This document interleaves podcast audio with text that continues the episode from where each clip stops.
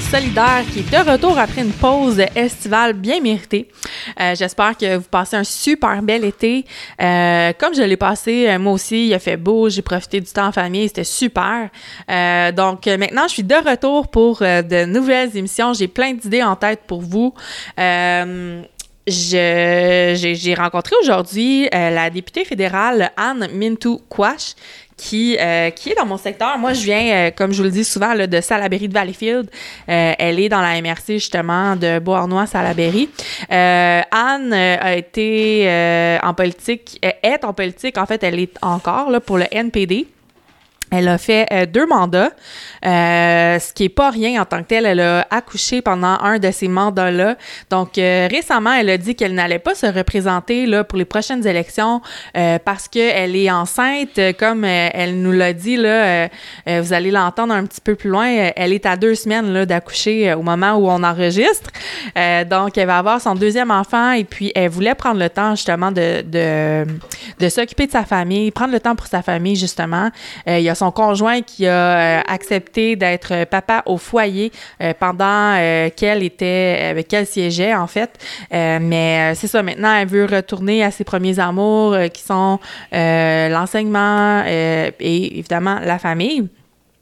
Donc, c'est une entrevue que, que j'ai vraiment apprécié faire. elle nous donne elle nous donne un peu le portrait justement de comment ça se passe au gouvernement fédéral pour les mères euh, qui accouchent euh, parce que malheureusement ces ces mères, ces mamans-là n'ont pas euh, accès à un congé parental, à un congé. donc ce qui rend la chose extrêmement difficile, d'autant plus quand on veut allaiter notre bébé, il faut que le papa ou l'autre maman soit dédié aussi à la cause. Donc on en a jasé pendant un, un certain moment. je lui ai posé aussi d'autres questions en lien avec, euh, avec son rôle de député. Euh, donc, une femme super intéressante que j'ai rencontrée aujourd'hui. Euh, j'ose espérer que vous allez autant triper que moi. Je vous invite à aller me rejoindre sur ma page Facebook. Donc, facebook.com baroblique euh, solidaire.podcast euh, pour me laisser vos impressions euh, de l'enregistrement d'aujourd'hui et de des autres des autres enregistrements aussi si vous binge écoutez le podcast. Donc je vous dis bonne écoute. On se rejoint la semaine prochaine pour une autre entrevue et puis j'espère que vous allez venir me donner vos impressions sur ma page Facebook. À bientôt tout le monde. Bye bye. Merci beaucoup, Anne Mintoukouach, d'avoir accepté mon entrevue euh, d'aujourd'hui. C'est vraiment, vraiment apprécié. Ça me fait super plaisir, Amélie. Euh, je commence toujours mes podcasts avec euh, un petit historique de la personne que je rencontre aujourd'hui. Donc, pour le bénéfice de tous et toutes, est-ce que tu peux me donner un petit peu ton, ton bagage?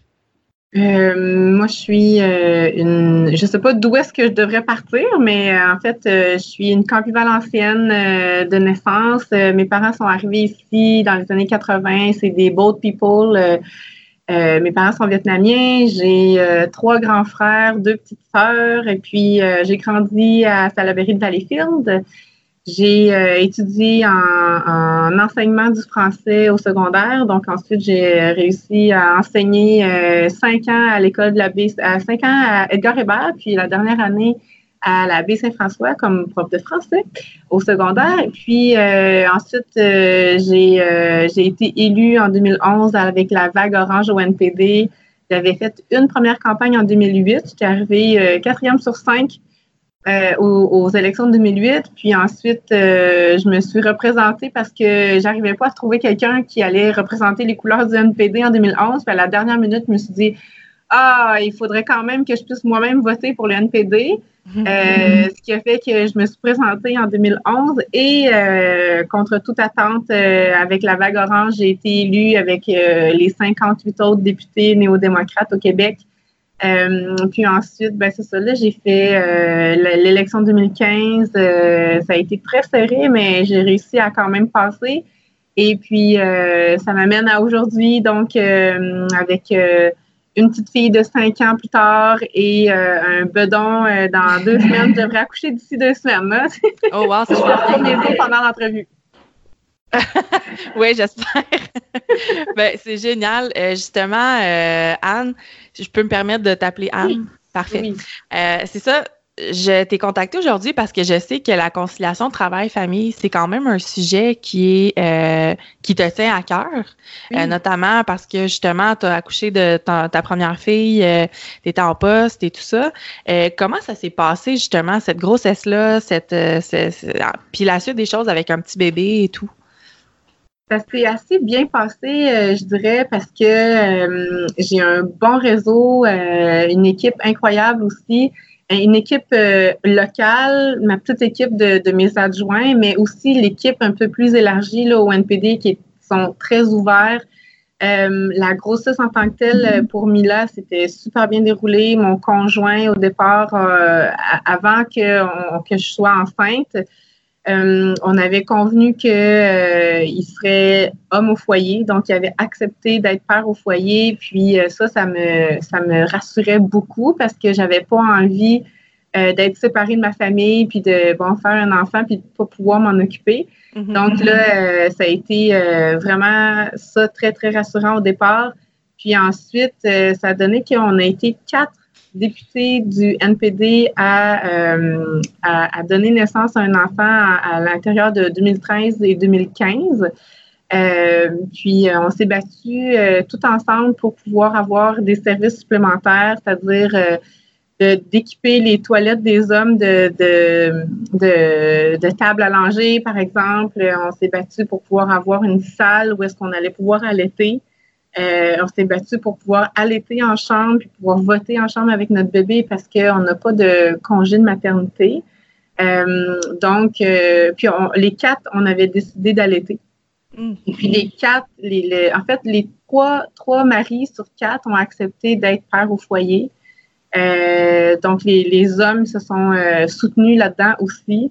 Puis, c'est ça. il y a eu plusieurs luttes. On a réussi finalement à avoir un une salle familiale qui était équipée pour, euh, pour les bébés, les, les, les, parents et les, les bébés. Donc, euh, une, une, salle où est-ce qu'il y avait une bassinette, où est-ce qu'il y avait une chaise versante, où est-ce qu'on pouvait travailler en même temps avec un ordinateur, euh, qu'on pouvait suivre les travaux de la Chambre des communes aussi, où il y avait un lavabo, des, des, des, vraiment un four à micro-ondes. Donc, c'est ça, parce que dans la salle, la, salle euh, des époux où est-ce qu'on avait été placé euh, quand moi j'ai accouché, euh, ça pouvait être n'importe quand réservé par d'autres députés, par des ambassadeurs qui arrivaient, qui venaient faire une conférence ou une rencontre. Donc, à tout bout de champ, on se faisait expulser de, cette salle-là.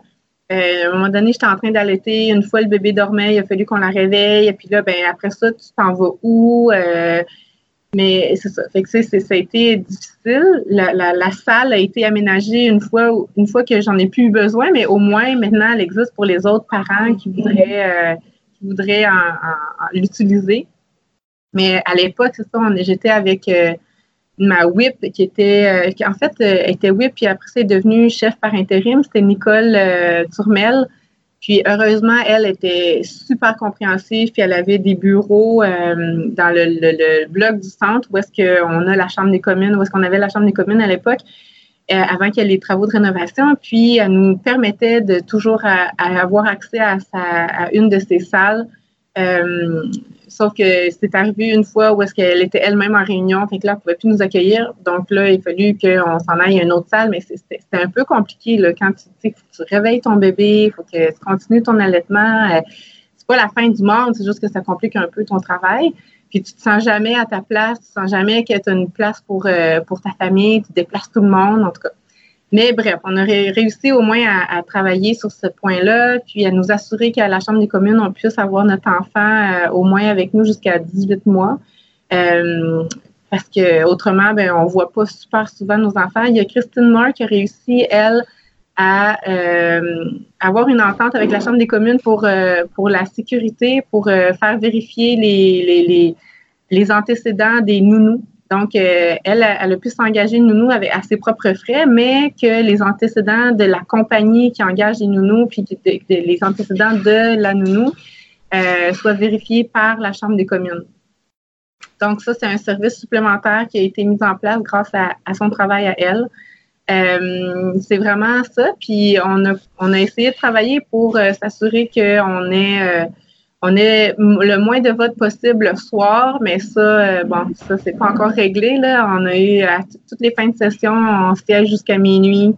Euh, donc ça, c'est très difficile pour euh, la conciliation travail-famille, puis pas juste des, gens qui ont des, des bébés, tous les, députés qui ont des enfants en bas âge, c'est, c'est pas facile. Tu sais à quelle heure tu commences, mais tu sais jamais à quelle heure tu finis, surtout en fin de session. Il y a des votes qui sont déclenchés n'importe quand. Euh, donc, euh, ça, ça, devient difficile d'avoir des enfants. Et je vois que toi aussi, tu concilies euh, travail-famille. oui, exactement. vous allez peut-être entendre tout le monde, ma fille de 4 ans et demi, Violette, qui est avec moi aujourd'hui pour l'entrevue. Là, elle s'apprête à faire de la peinture. Oui, jusqu'à date, ça va bien. Donc, on se croise les doigts pour que ça continue. Mais si vous l'entendez parler, ben voilà, on, concilie de notre côté aussi.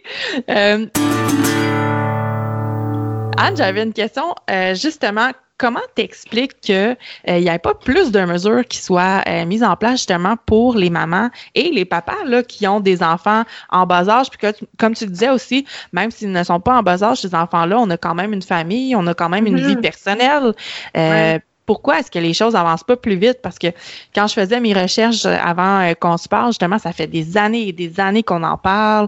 Euh, le gouvernement du Canada a fait une grande étude là-dessus. Euh, comment, justement, je pense qu'il y avait au-dessus de 500 entreprises qui avaient participé à cette grande étude-là. Puis ça date quand même de 2008. Là. Donc, pourquoi est-ce que ça avance pas plus vite? Ça prend la volonté politique. Euh, en 2008, euh, les gens qui étaient au pouvoir, c'était les conservateurs. Les conservateurs, il y en a plusieurs qui veulent que leurs femmes restent à la maison. Euh, c'est une mentalité. puis ils ont, les conservateurs, ils ont coupé dans la condition féminine. donc, c'est pas pas une priorité pour eux. Faut que si on veut que ce soit une priorité aussi, c'est qu'il faut encourager les femmes à avoir accès à la sphère politique. Euh, puis malgré tous les efforts qui ont été déployés dans les dernières années aux dernières élections, euh, où on a fait élire 88 femmes, ben, ça, équivaut quand même à moins de 30% de euh, la députation fédérale. Puis, euh, juste pour vous donner un exemple, euh, quand moi j'ai décidé de me retirer de la politique euh, que pour, pour, pour justement me consacrer à ma famille, ben, j'ai en premier, mon objectif, c'était de recruter une femme pour une jeune femme, parce qu'il n'y a pas beaucoup de jeunes, il n'y a pas beaucoup de femmes en politique. Et toutes les femmes de mon âge, à peu près plus ou moins cinq ans par rapport à mon âge, toutes m'ont dit non parce qu'elles avaient des, des, enfants à bas âge, puis parce que euh, les fins de semaine, c'est important, les soirs de semaine, c'est important. Euh, puis elles n'avaient pas envie de sacrifier ça. Mm. Mais en contrepartie, j'ai aussi approché euh, deux jeunes hommes qui m'ont finalement, qui, qui, qui, qui, étaient très intéressés, mais qui finalement ont dit non pour les mêmes raisons aussi. Donc les hommes aussi Maintenant, ils pensent beaucoup à la conciliation travail-famille, même si ça fait longtemps. Ben longtemps, moi, je trouve que c'est quand même assez récent qu'on parle de conciliation travail-famille. Ça fait pas 50 euh, ans qu'on en parle. C'est quand même un phénomène, euh, je pense, euh, qui est réfléchi avec notre génération peut-être ou la génération avant nous. Mais c'est un concept qui est relativement nouveau peut-être. puis c'est souvent les femmes qui en parlent plus que les hommes ça a toujours été un milieu euh, masculin très fort. Ça l'est encore euh, à prédominance masculine. Puis, euh, puis les hommes se posent peut-être un peu moins la question que les femmes. C'est quand on en parle, les hommes trouvent ça important de voir leurs enfants, sauf que peut-être que, je sais pas, ça, ça, ça les affecte peut-être un peu moins émotivement ou ils se disent, ah, ben, au moins, les enfants sont avec leur mère ou quelque chose comme ça. Je sais pas. Ben, c'est sûr que on travaille de façon différente. Les femmes sont peut-être un peu plus émotives, euh, puis, euh, puis c'est une priorité. Euh, c'est peut-être plus une priorité pour les femmes d'essayer de, d'atteindre cet équilibre-là, conciliation travail-famille. Euh, j'ai pas fait d'enquête là-dessus scientifique, là. C'est, un, instinct qui, qui, répond.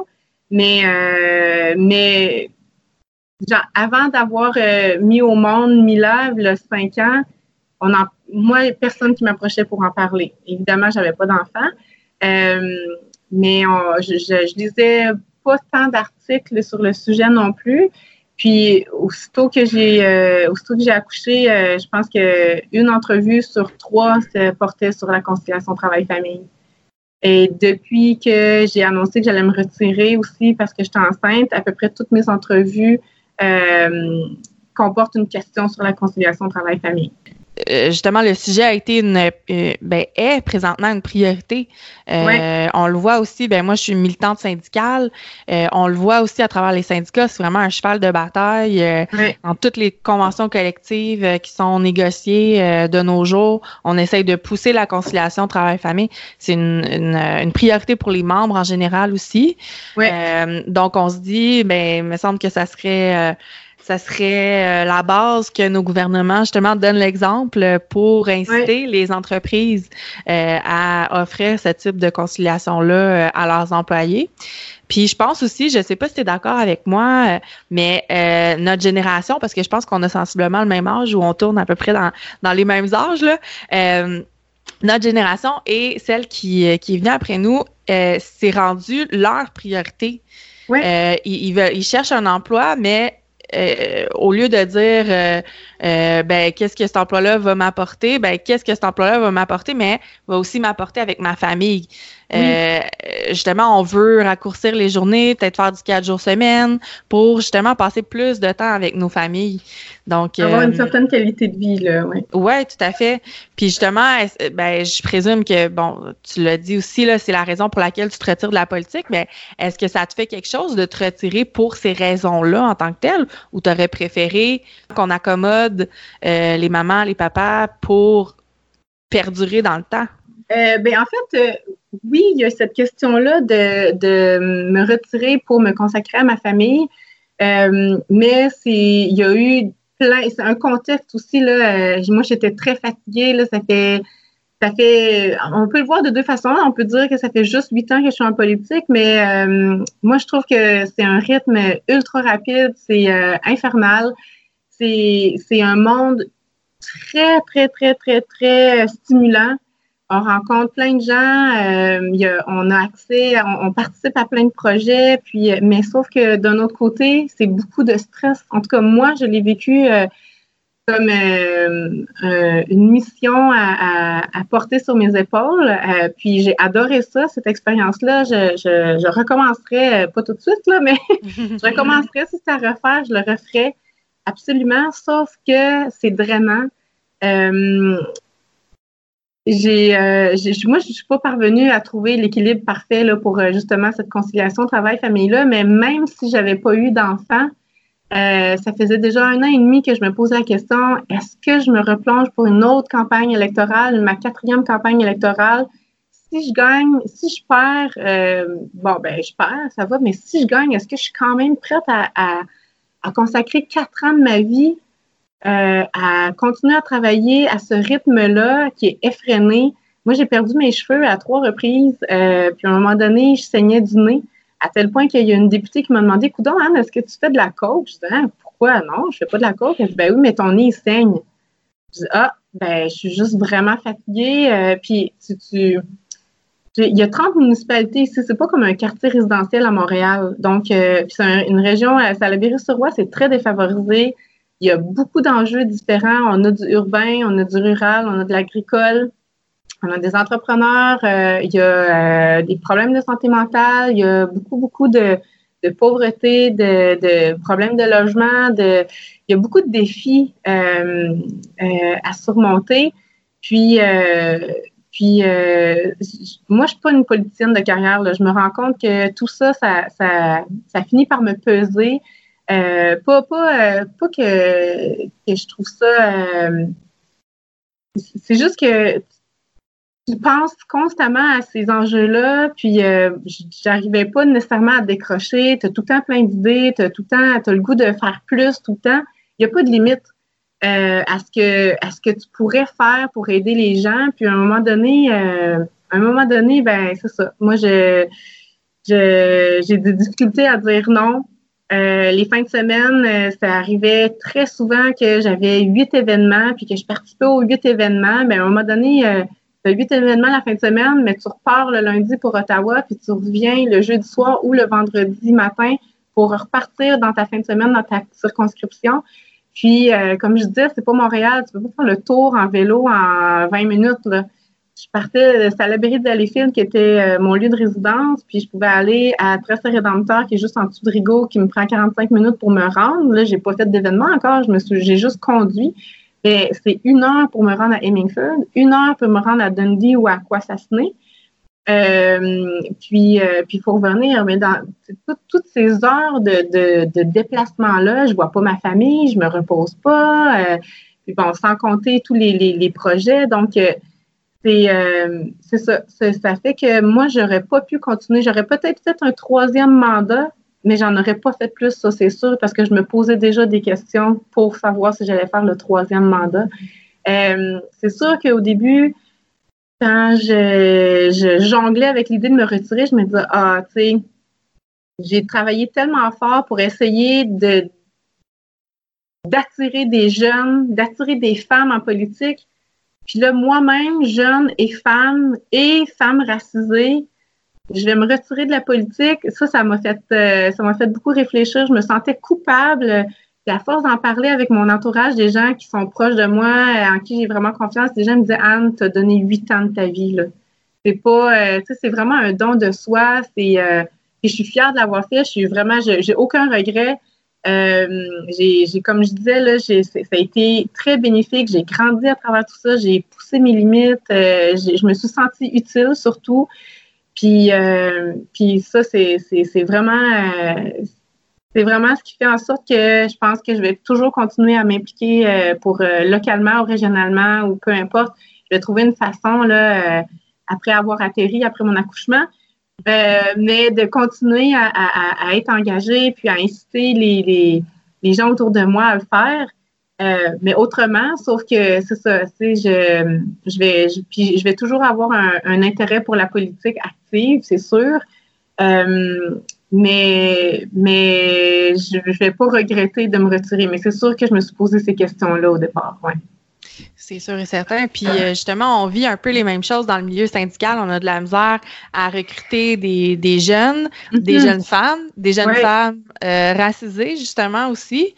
Euh, puis c'est ça, on a l'impression que quand il y a une, de ces personnes-là qui, qui s'intéresse au milieu, qui s'implique et tout, elle porte un peu le poids de, mm-hmm de la représentation de, c'est comme si ça devenait une icône ou je ne sais trop, on, mais on la prend et tout. Puis quand elle part, justement, on a, on a de la peine parce que c'est comme notre personne qui représente. Euh, est-ce que ça a pesé lourd, justement, ce, ce, poids-là sur tes épaules? Est-ce que dans ton parti, par exemple, il y a des personnes qui te disaient, ben non, euh, tu peux pas t'en aller, euh, justement, tu es, un atout important mm-hmm. pour, pour nous? Oui, oui, c'est sûr que ça, ça pesé aussi là, quand je disais ah, je me sentais un peu coupable parce que oui, je l'ai eu cette discussion-là euh, à la fois avec euh, bonjour à la fois avec euh, mon chef qui me proposait des pistes de réflexion. Justement, il me disait ben, tu sais, on, on est l'NPD, on a un parti progressiste, on, pourrait se pencher sur des façons de faire la politique autrement pour permettre aux femmes d'accoucher puis de de rebondir. Euh, est-ce qu'on pourrait euh, travailler sur un horaire particulier, tout ça?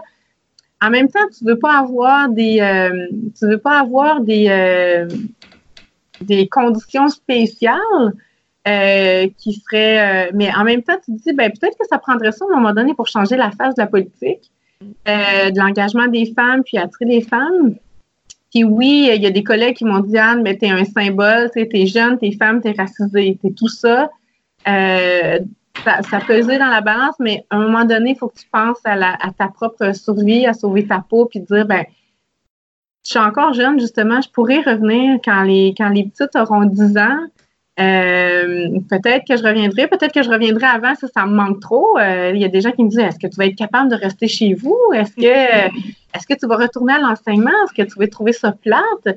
Ben, j'aimais ça l'enseignement avant d'être députée. Je pense pas que ça va être plate parce que justement, je travaille avec les jeunes qui sont les vecteurs de changement. Euh, qui vont être ceux qui vont pousser les, politiciens à, adopter des, nouvelles lois ou à modifier des lois je pense qu'on a ce pouvoir-là. J'ai envie d'inculquer ça aux jeunes aussi, à qui je vais enseigner. je prévois vraiment retourner à l'école comme enseignante pour les prochaines années, du moins. Mais mais il y, a plusieurs façons, je pense, de, de, de véhiculer le fait que les femmes euh, les jeunes sont, sont, un, sont un atout, euh, puis sont plus qu'un atout. C'est vraiment grâce à plusieurs femmes. Je suis en train de lire justement euh, l'abécédaire du féminisme qui a été euh, un projet coécrit par Marie-Louise Arsenault à Radio-Canada. Puis je suis juste rendue à la lettre G, mais c'est super intéressant. Il y a des femmes qui ont travaillé avant nous pour faire, euh, faire, faire en sorte que la condition des femmes à travers le pays s'améliore, puis à travers le monde aussi, mais là, on se concentre plutôt au Québec dans ce livre-là.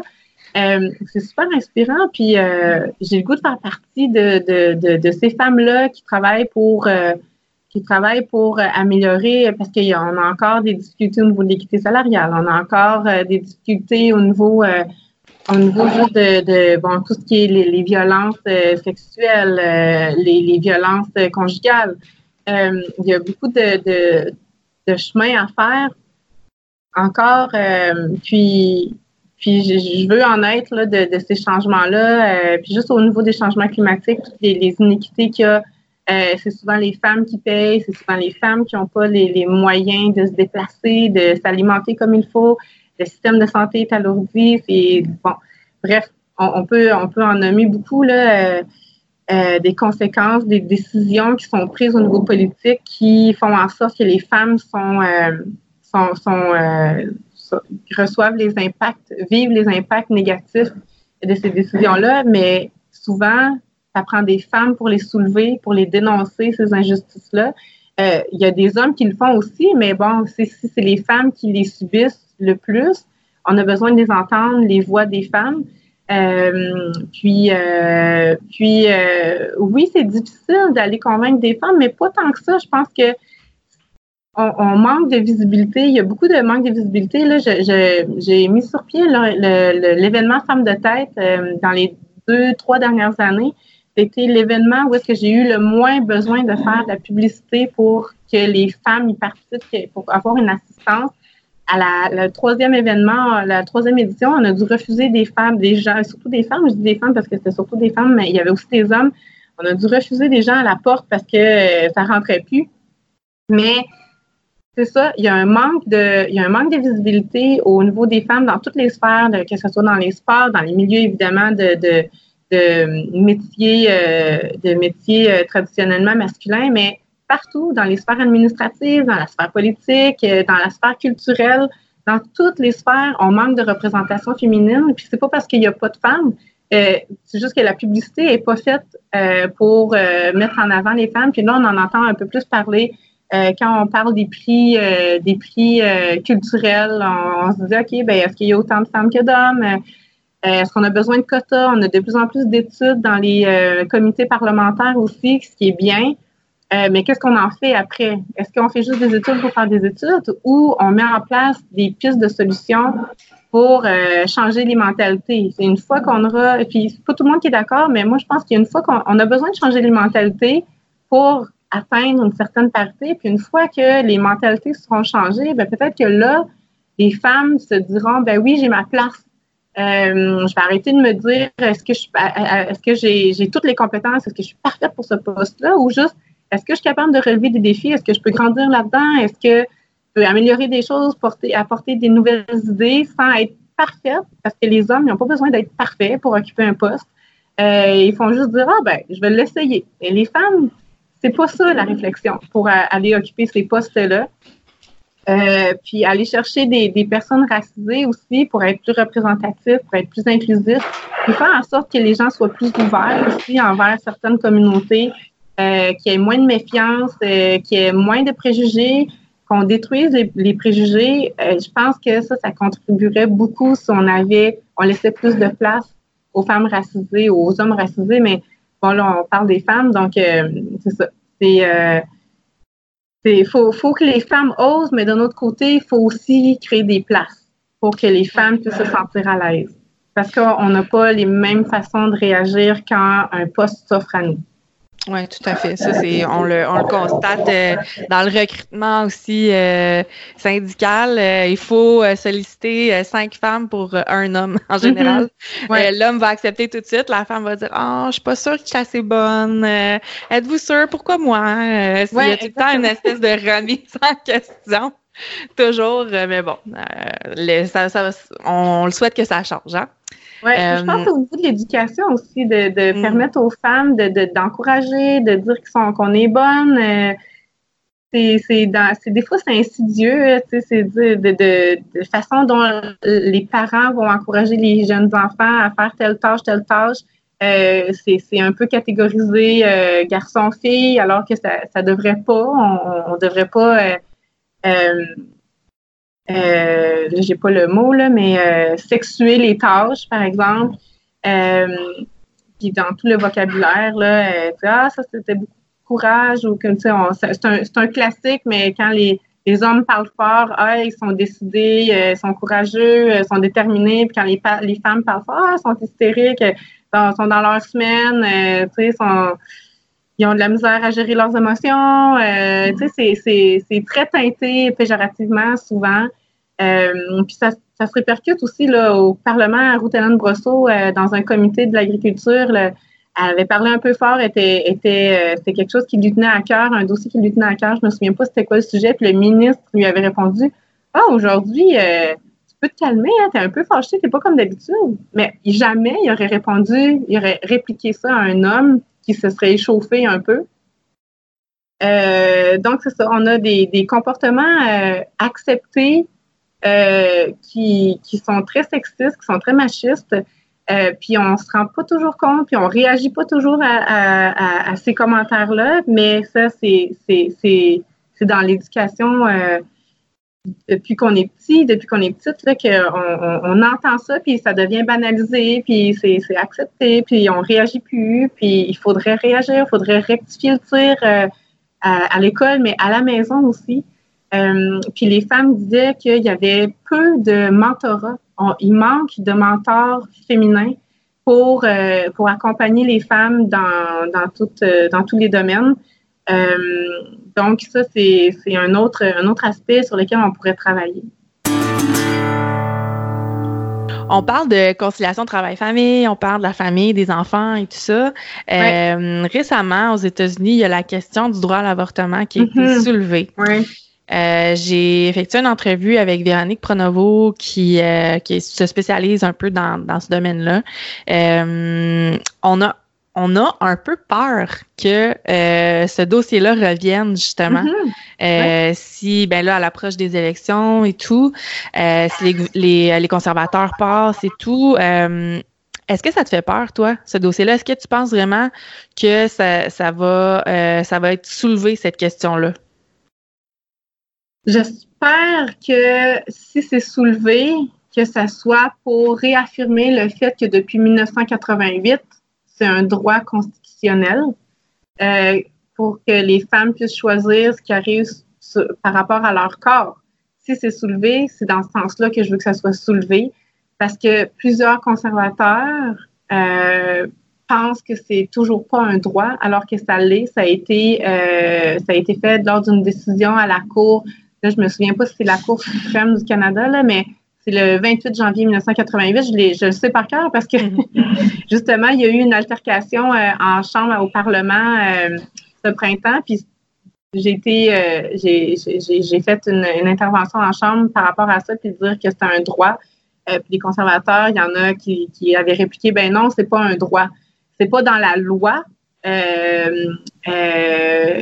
mais ça a été jugé en 1988, donc c'est dans la Constitution.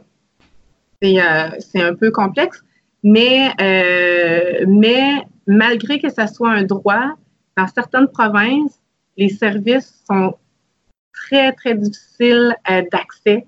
je pense au Martine, je pense en Alberta, puis évidemment pour tous les territoires aussi, c'est pas toujours évident pour les femmes d'avoir accès à des services d'avortement. puis, ce qui me fait peur, c'est que c'est que les conservateurs tentent par les portes d'en arrière, souvent par des projets de loi privés, de rouvrir le débat. Euh, puis bon, souvent, euh, nous, on se fait dire, ah, ben votre chef, lui, il porte le turban. Euh, est-ce que il, est égalitaire? qu'est-ce qu'il pense justement de, la place de la femme? puis les gens mêlent les symboles religieux et tout ça, puis bon, ils font, font des amalgames vraiment douteux. Mais bon, tu sais, puis quand on pense aux conservateurs, ils n'ont pas de signes religieux apparents, mais ils sont pour la plupart contre l'avortement, ils sont pour la plupart pro-vie, euh, ils sont pour la plupart euh, favorables à ce que la femme reste à la maison. Euh, puis il n'y a pas de mal en soi que la femme reste à la maison, c'est un choix pour elle. Sauf que c'est vraiment de restreindre certains droits des femmes sans demander l'avis des femmes.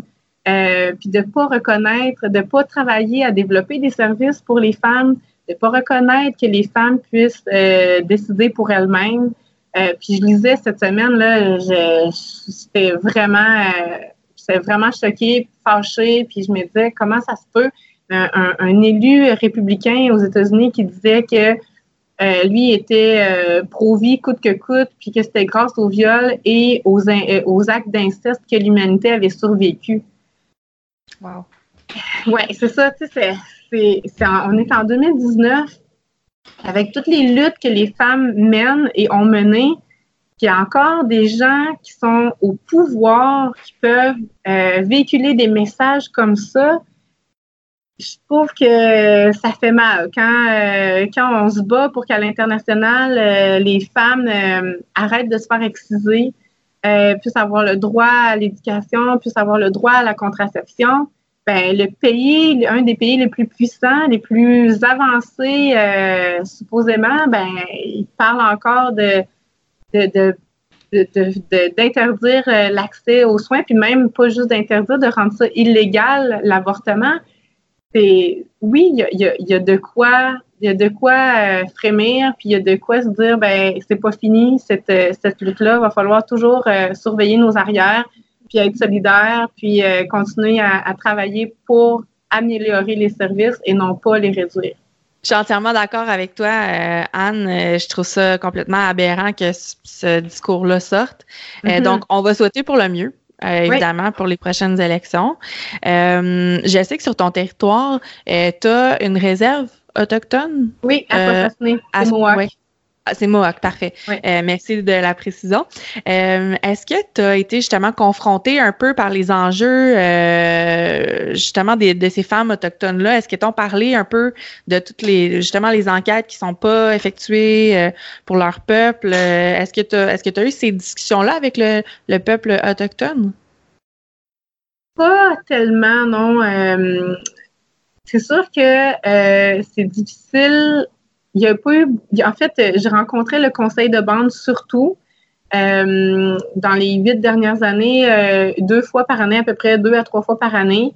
Et le, la réserve que je couvre, elle est, la situation géographique et politique est assez complexe parce qu'il y a une partie au Québec, il y a une plus grande partie en Ontario et ça se continue vraiment plus loin aux États-Unis. Donc, c'est le territoire est sur deux pays et deux provinces canadiennes. Euh, les enjeux qui étaient soulevés, c'était surtout les enjeux de euh, frontières euh, au niveau de, de, de la circulation automobile, par exemple. Bon, il y a un pont à traverser, il faut passer les douanes et tout ça. puis on a surtout parlé d'enjeux de suicide au niveau des jeunes. Euh, il y a eu euh, une résolution du Conseil de bande en 2011 pour euh, une situation d'urgence de suicide. C'est surtout de ça dont on a parlé, d'essayer de travailler dans les, dans les deux dernières années pour l'ouverture d'un centre de soins, le White Pine Lodge, pour, pour aider justement les jeunes à se sortir de, de, de ces situations difficiles-là, puis de les sauver surtout avant qu'ils commettent l'acte ultime. Et euh, ben ça, ça n'a pas vu le jour finalement, donc ça a été euh, très, très difficile. Euh, j'ai plus parlé aux jeunes parce que moi-même, je suis une jeune et parce que j'ai euh, occupé le, le, rôle de porte-parole jeunesse dans les euh, quatre dernières années.